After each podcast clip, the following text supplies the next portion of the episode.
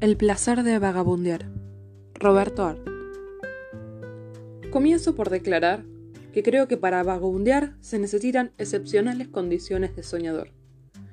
Ya lo dijo el ilustre macedonio Fernández, no toda es vigilia la de los ojos abiertos.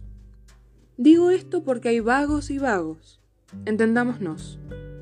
Entre el crosta, de botines destartalados, pelambre mugrientosa y enjundía, con más grasa que un carro de matarife, y el vagabundo bien, vestido, soñador y escéptico, hay más distancia que entre la luna y la tierra. Salvo que ese vagabundo se llame Máximo Gorky, o Jack London, o Richepin.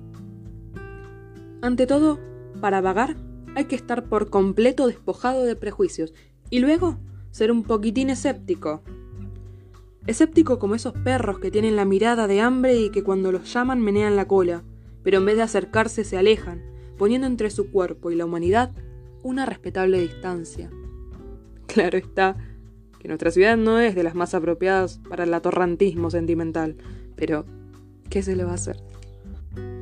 Para un ciego, de esos ciegos que tienen las orejas y los ojos bien abiertos inútilmente, nada hay para ver en Buenos Aires, pero en cambio Qué grandes, qué llenas de novedades están las calles de la ciudad para un soñador irónico y un poco despierto. Cuántos dramas escondidos en las siniestras casas de departamentos, cuántas historias crueles en los semblantes de ciertas mujeres que pasan, cuánta canallada entre otras caras. Porque hay semblantes que son como el mapa del infierno humano.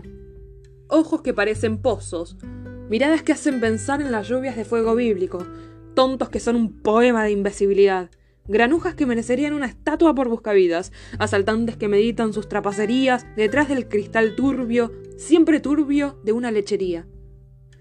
El profeta, ante este espectáculo, se indigna. El sociólogo construye indigestas teorías.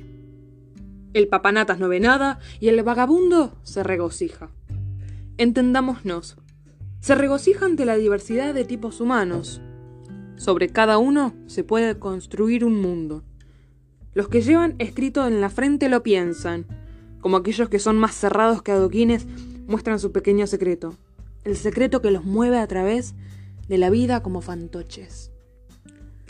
A veces lo inesperado es un hombre que piensa matarse y que lo más gentilmente posible ofrece su suicidio como un espectáculo admirable y en el cual el precio de la entrada es el terror y el compromiso en la comisaría seccional. Otras veces lo inesperado es una señora dándose de cachetadas con su vecina, mientras un coro de mocosos se prende de las polleras de las furias y el zapatero de la mitad de cuadra asoma la cabeza a la puerta de su covacha para no perder el plato. Los extraordinarios encuentros de la calle, las cosas que se ven, las palabras que se escuchan, las tragedias que se llegan a conocer y de pronto la calle, la calle lisa y que parecía destinada a ser una arteria de tráfico, con vereda para los hombres y calzada para las bestias y los carros, se convierte en un escaparate, mejor dicho, en un escenario grotesco y espantoso, donde, como en los cartones de Goya, los endemoniados, los ahorcados, los embrujados, los enloquecidos danzaban su zarabanda infernal. Porque, en realidad, ¿qué fue Goya sino un pintor de las calles de España? Goya, como pintor de tres aristócratas zampatortas, no interesa. Pero Goya, como animador de la canalla de Moncloa, de las brujas de Sierra Divieso, de los bigardos monstruosos, es un genio, y un genio que da miedo. Y todo eso lo vio vagabundeando por las calles. La ciudad desaparece. Parece mentira, pero la ciudad desaparece para convertirse en un emporio infernal, las tiendas, los letreros luminosos, las casas quintas, todas esas apariencias bonitas y regaladoras de los sentidos se desvanecen para dejar flotando en el aire aigreado las nervaduras del dolor universal. Y del espectador se ahuyenta el afán de viajar. Más aún, he llegado a la conclusión de que aquel que no se encuentra todo el universo encerrado en las calles de su ciudad no encontrará una calle original en ninguna de las ciudades del mundo.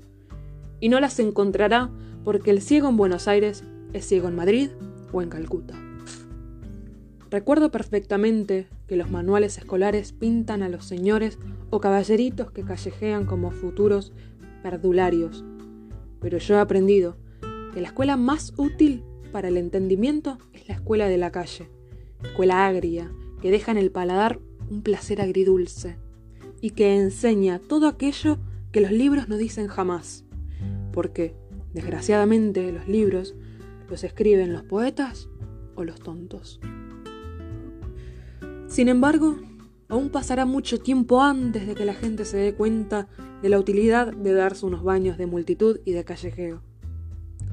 Pero el día que lo aprendan serán más sabios, y más perfectos y más indulgentes sobre todo.